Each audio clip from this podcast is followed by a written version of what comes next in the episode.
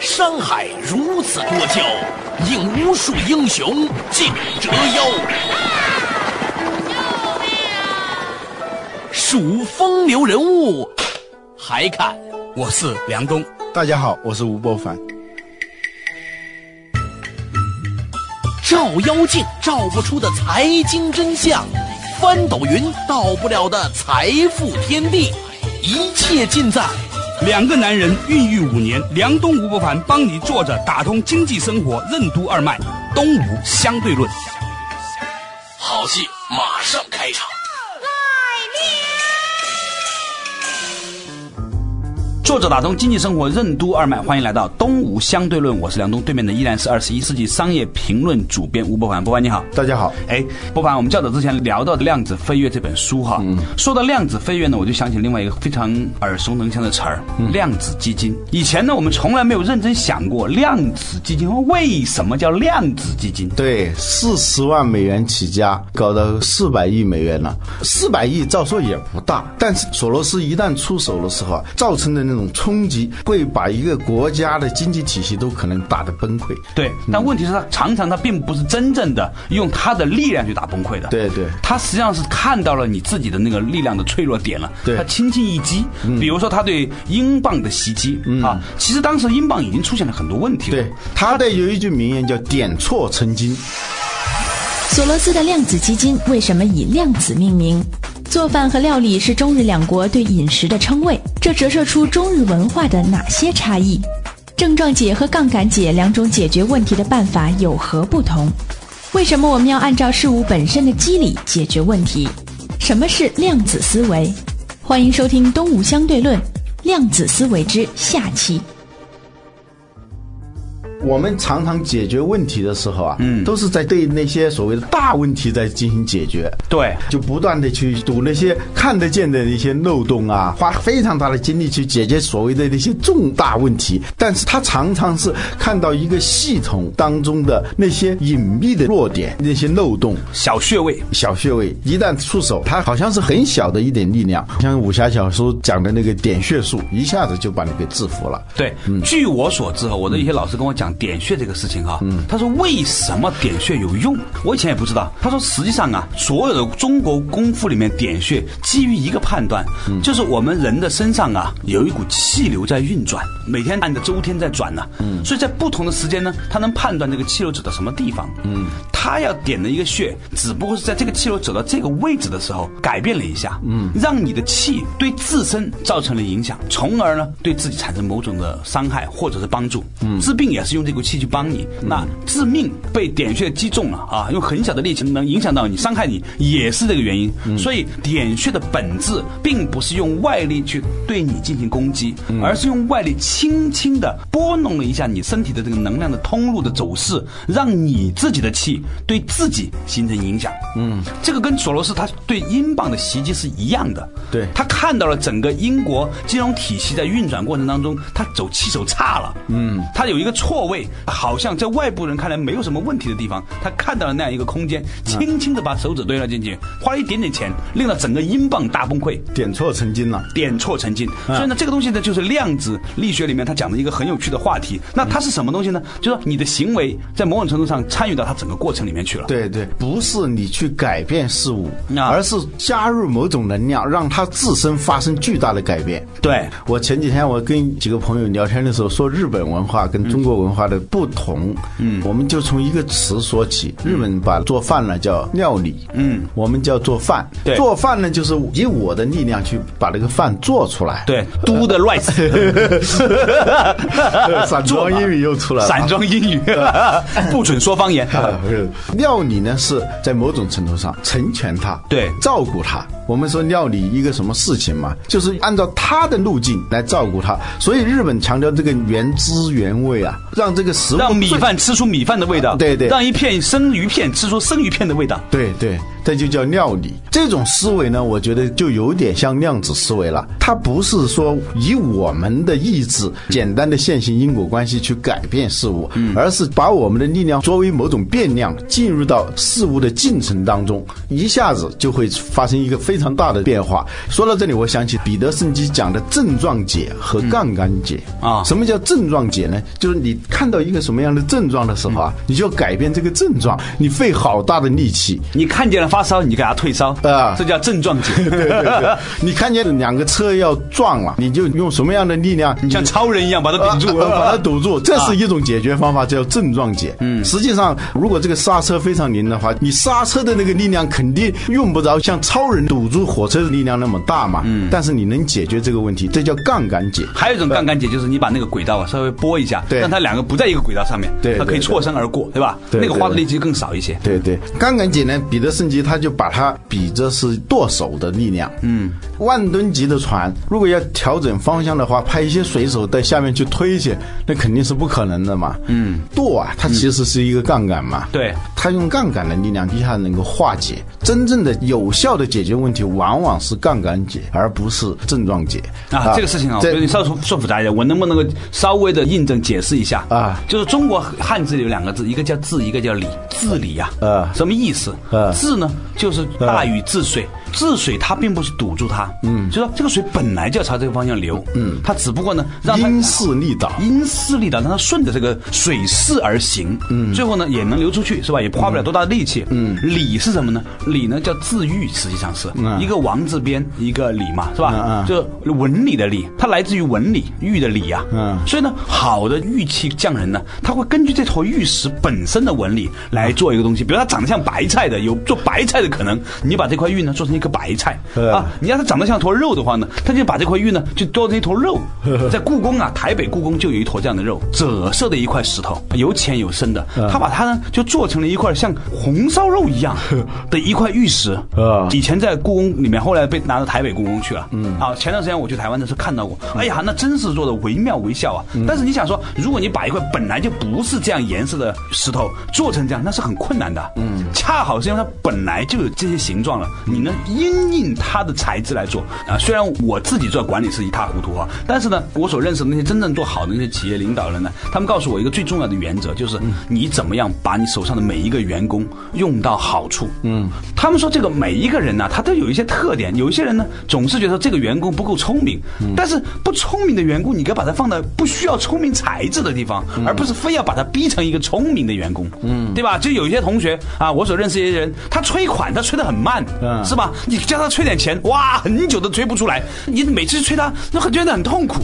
最后呢，我想明白了，就根本就不应该去干那个事儿，他应该干一个保守财务的事情，是吧？他就不需要做这个事，他就很成功了，对不对？嗯。所以问题不在于让不让他干什么事情，或者逼他干什么事情，而在于说让他干他应该擅长干的事情。把合适的人放在合适的位置上啊，对这一点啊我终于明白了之后，啊我就觉得很从容啊，有一个比喻，就是在大伤口上贴一块小邦迪，啊没有用的。真正的要解决问题呢，它不是在同一个层面的。你要用原子弹去炸一个地方的时候，扔原子弹的那个人呢、他只是按一下按钮就完了，啊用不着他自己抱这个原子弹，是吧？啊它实际上它是两种力量，啊就是按一下这个按钮，这个下来，它引爆啊这样一个过程，它不是同一个层次上的力量。嗯，所以我们有时候啊，常常是把两种不是在同一个层次上的力量混淆了，所以你费多大的劲都是不管用的。哦啊，所以呢，我们在做一件事情的时候，要掂量一下我们用的力跟我们要解决的那个问题之间是不是在同一个层次上。如果真的是一个非常大的伤口的话，贴多少邦迪都没用，甚至要需要做手术。它骨折了，或者是它整个的机体开始坏死的时候，它是另外一种内科和外科你都没搞清楚的时候，你就会瞎用力。所以呢，有时候呢，我们常常被我们自己的思维方式牵着走，而不是按照事物本身的那个机理机理来走啊。这又让我想起了庖丁解牛这个事情。虽然我们在节目里面曾经提过这个事情啊，但是上次提呢，主要是讲这个合乎而道。其实呢，我认为呢，庖丁解牛这个故事啊，非常的丰富。嗯，你几乎从任何一个层面去看待它呢，总能够看到更多的东西。嗯，你看庖丁他说的是吧？顺着这个牛的筋腱骨骼之间的那个缝隙，慢慢的以无后入有间嘛。对你只要足够小、啊，你在它的缝隙里面走的时候呢，刀啊十年如发乎新形啊，嗯好像刚刚磨出来一样，是吧？原因是什么？他没有伤到自己。所以这篇文章呢，我以前一直不理解它为什么放在养生组这一篇里面。嗯，对，跑丁解牛是放在养生组的，对对。就是如何保全天年，如何又把事情办成了，自己又不累。嗯，我坦白说，我常常看见一些很辛苦的人啊，嗯。很努力的人呐、我在内心里面呢，既敬佩又同情。嗯，你明白我那种感觉吗？就是说，你说他辛苦吧，你应该表扬，但是呢，干那么辛苦才干的这么点结果吧，其实你又觉得，哎呀，人生难道都是由这样的人组成？那也很无趣。嗯，如果你周遭朋友都是这样的人，也很无趣，是吧？我们这个话题呢，往下延伸一点，就是说，为什么有一些人每一次都不累，都总能踩在点子上，而且呢，好事全他混着？嗯，你有没有发现，在现实中总有这么一种人？嗯，我们曾经讲到过解套的问题。对，就是解套未知的自己。我们有一期节目里头讲了很多这样的事情。有的人他做不好事情，做事情一出手就错，一开口说话就错。嗯对啊，什么是尴尬人偏遇尴尬事啊，拧巴人总遇拧巴事儿。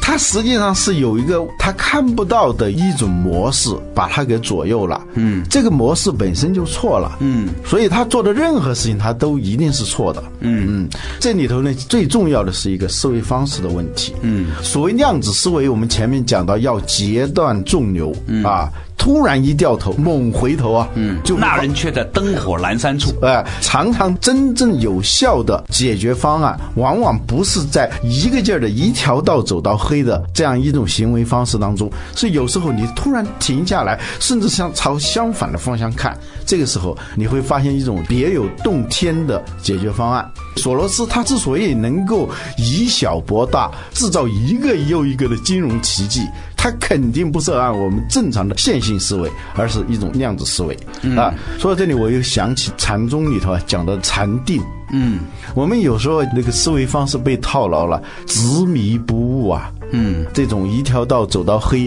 那定到底是什么呢？稍事休息一下之后，定一定，然后回来东吴相对论。智和慧有什么区别？什么是狐狸型企业？什么是刺猬型企业？什么是临在的状态？什么是当下的力量？为什么说烦恼是对过去的悔恨和对未来的恐惧？什么是大脑和心理的病毒？欢迎继续收听《东吴相对论》量子思维之下期。梁东吴不凡帮你坐着打通经济生活任督二脉，东吴相对论。作者打通经济生活任督二脉，继续回来到东吴相对论，对面的依然是二十一世纪商业评论主编波凡。波凡你好，大家好嗯刚才呢，我们讲到了一个话题啊，就是这个禅宗里面的定这个事情哈。徐文斌老师呢，曾经在《重新发现中医太美》里面讲过一个事情，他说智和慧最大的区别是什么？智呢是急中生智，慧呢是定能生慧。智是你透过努力之下、情急之下的那种反应，这智其实是做加法而得来。啊，你学习慧呢是透过做减法，去除盖在真相上面的东西，看到它本来就呈现的那样一个东西。嗯，就比如说你在奥运会期间啊，你让大家都不要开车了啊，让把工厂全部关掉，然后呢，你发现本来原来北京是有蓝天的，只不过以前被某一种的东西覆盖住了、遮蔽住了，是吧？嗯，儒家里面也讲的所谓的性本善，嗯，就是天性里面的那一种悲悯啊，也是这样的东西。嗯所以呢，你刚刚讲的禅定这个事情呢，是不是说它有某一种的假设？这种假设就是，如果我们对一件事情完全没有办法以后。嗯，我们开始放弃解决它的努力。嗯，因为呢，我们相信另外一个可能，那就是这个事情本身，它既然存在，就一定有解决它的方法。不要去创造一个解决它的方法，因为你的能力已经不行了。那么你就去找到那个方法。如何找？透过安静去等待着找，就有如一个猎人在丛林之中安静的等待猎物的出现，而不是满林场子跑来跑去去找那只老虎一样。嗯，吉姆·柯林斯在《从优秀到卓越》这本书里头讲了两类企业，有一类企业是狐狸型企业，有一类企业是刺猬型企业。嗯，他这个比喻是从《伊索寓言》里头来的。他原来是这样说的：说狐狸啊，千计百量而有限。嗯，刺猬无一技之长而无穷。嗯，狐狸啊很狡猾的，对它总是想各种各样的诡计来战胜别人，是吧？对但是呢，它还是有尽头的，最后它还是个弱势动物。充其量就是狐假虎威最聪明的不就是狐假虎威吗？是吧？它长的那个大尾巴，它边走就用那个尾巴把那个脚印给扫掉，那多聪明啊，是吧？对但最后它在自然界里头，它他留下了一个尾巴扫出的非常宽阔的道路。猎人还是找到他了。即使你能狐假虎威，说明老虎还是比你强大的多嘛。你只是借它的威力来吓唬吓唬别人嘛。对对对，百兽之王这个老虎啊，什么动物都怕它，但是有一种动物不怕它啊，就是刺猬。刺猬没什么本事，它也不会去攻击人。对，但是你什么东西来攻击它呢？是不可能的。一种呢用你的话说是智，做加法的企业；嗯，还有一种是慧，它能够静下来，它以它的无一技之长，但是你狗咬刺猬无处下口，是吧？对。所以这里头就讲到了慧是什么？慧就是定，止观定慧。儒家里也有类似的说法，叫知止而后定，定而后能静，静而后能安，安而后能得。有些时候啊，你该罢休时且罢休，尤其是在那种所谓的不断的努力啊，朝一个方向总是没有结果的时候，你要停下来。啊，停下来了呢，心就会定下来，定下来就会静下来，静而安，安最后才能得到。对啊，是这样一个过程。时常我们的心理状态，我们在经营我们自己的人生和经营一个企业的时候，都会遇到这种状态，就是你身不由己，好像被一种力量所裹挟。你本来不想这样，但是你又停不下来。前两天我碰见了一个大和尚，这和尚跟我讲了一个东西，他挺有意思。嗯，他说啊，为什么字和会有区别？字是看见了事物的不同，嗯，所以呢，那些专家呀、教授啊，越是专业的人士，他越强化我这个东西和你那个东西不一样，所以我是专业人士。会是什么？是看到了事物的相同。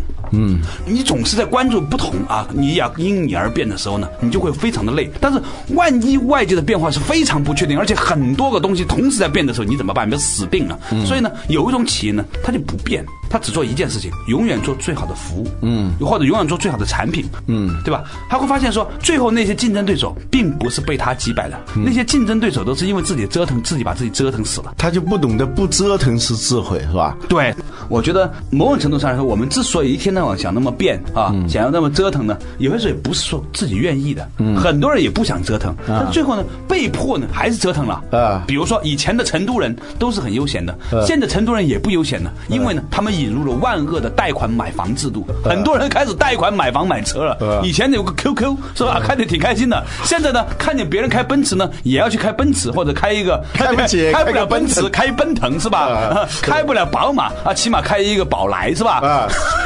所以呢，这样呢就开始借款了，就开始折腾，就被裹挟了。嗯，我觉得这种社会的巨大的裹挟的力量很可怕。嗯，就我们自己有时候被自己裹挟的事情呢，也很多的。对。我们曾经讲到过网络的闲逛啊，嗯，坐在电脑面前啊，他就不由自主的到处去看看，最高的统计八个小时有四个半小时是在闲逛，好多员工是吧？啊他像瘾一样的，你控制不住。我们每个人都可能有过这样的经历，就是在你特别无所事事的时候，或者呢是一种又困又睡不着的那种情况下，经常会脑子里头出现一个旋律，甚至是你非常讨厌的一首歌，它不停的在你脑子里头出现。哦，我有一次就是这样 发生过一模一样的情形，但没有很累。有一天我发现我在洗碗的时候啊，在哼着一首我平常非常不耻的歌，我在哼什么歌啊？妹妹，你坐船头啊！我疯了！我意识到我在哼这首歌的时候，我整个都崩溃了。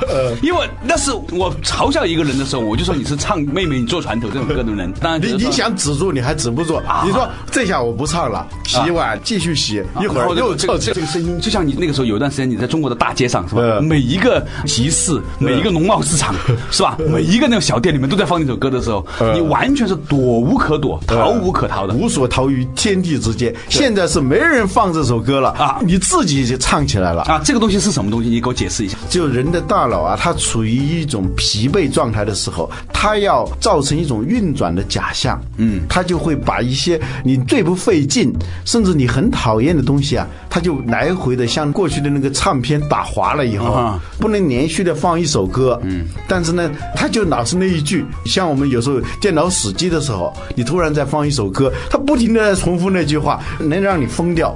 实际上是证明你脑袋快死机了。但是呢，它还不停的出现这样一种状况。我们有时候常常是被这样一种状态所驾驭的，是一种完全无意义的、没有成效的一种运转在裹挟。但是有时候被裹挟时间长了之后，你觉得还挺舒服的。我前段时间碰见一个人，刚刚修行出来的一个闭关三年多的人，嗯，我问他你你为什么会觉得变得比你三年前更好了？你闭关到底干什么？嗯是吧？他跟我说，其实没那么复杂，就是每天重复的念一些经文。那不一样，你重复的重复念时间长了之后，他的整个大脑他就不累了，你知道吧？你理论上来说，你重复念可口可乐也会得到安详。